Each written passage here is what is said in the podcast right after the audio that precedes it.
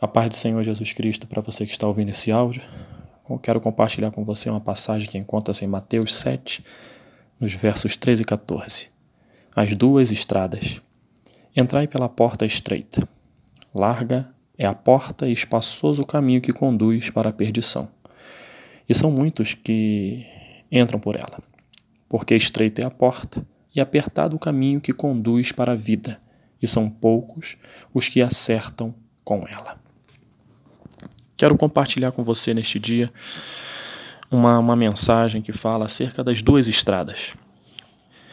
É, quando nós falamos de estrada, a estrada é uma infraestrutura, né? uma obra de engenharia que serve para nos conduzir de um ponto a outro, de um marco inicial a um destino. É assertivo dizer que quanto mais estruturada é essa estrada, mais rápido e com segurança nós chegaremos ao nosso destino. E quanto mais esburacada, quanto mais precária são as estradas, mais lento e sem nenhum tipo de segurança nós chegaremos ao, ao destino planejado, ou não. Então, aqui nós temos esses dois modelos de estrada para contextualizar aquilo que nós vamos refletir. Nos versículos lidos, Deus nos ensina que a estrada, né, a porta larga, né? Ou seja, ela é ampla, ela é espaçosa e ela nos conduz à perdição. Nesse tipo de estrada, nesse tipo de porta, você pode fazer tudo. E nessa primeira estrada, tudo pode ser realizado. Você pode mentir para conquistar o que você quer, os seus objetivos. Você pode trair em todos os sentidos as pessoas que estão ao seu redor, no seu nível de influência.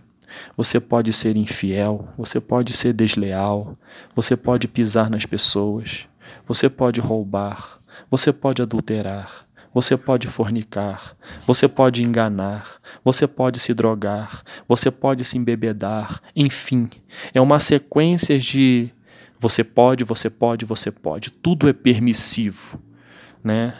É, você pode fazer o que você bem entende, porque a estrada ela é espaçosa, ela é ampla, né? mas tem uma, uma consequência para esse tipo de estrada que vai lhe conduzir a uma perdição.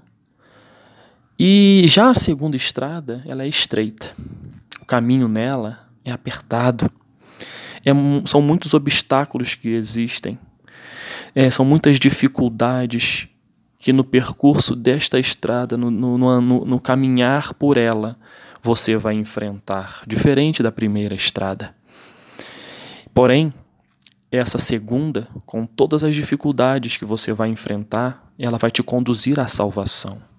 Caminhar nessa, nessa segunda estrada significa andar na contramão desse mundo.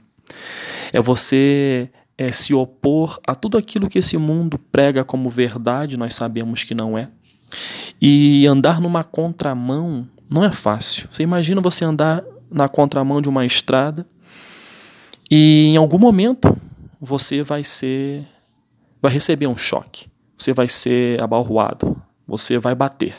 Em algum momento você vai se ferir nessa estrada se você andar nela na contramão.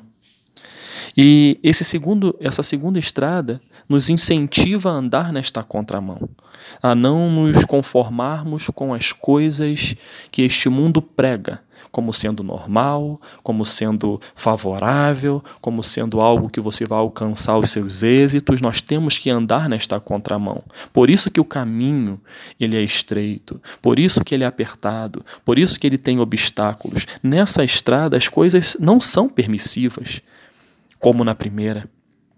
Ou seja, nem tudo pode ser feito.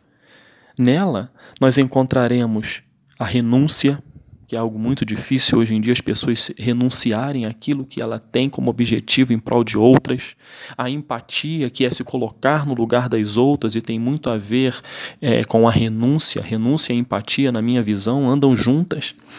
O amor principalmente aqueles que não gostam de nós, porque amar quem gosta de nós é fácil. Agora, amar as pessoas que nos detestam, isso é difícil. E é, é, é essa segunda estrada, essa segunda porta, ela nos ensina isso.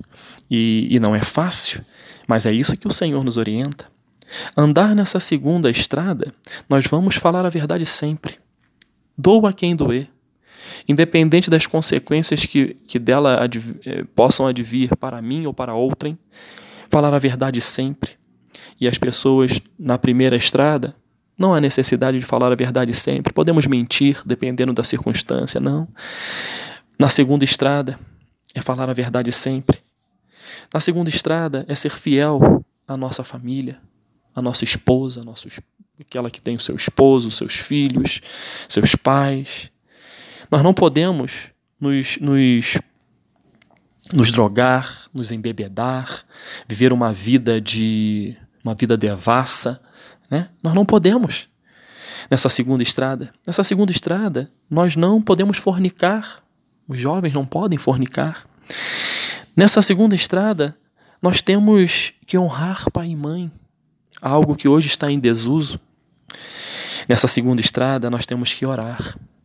Nós temos que tirar tempo para orar, para jejuar, para meditar na palavra de Deus, para buscar a presença de Deus. A primeira estrada, caro ouvinte, nos leva à perdição, seja aqui, na terra ou na eternidade. Mas a segunda estrada nos conduz à salvação.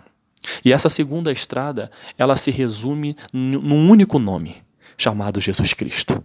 Jesus Cristo é esta é este caminho que nos leva à salvação. Jesus Cristo é este caminho que nos conduz à presença do nosso Pai eterno.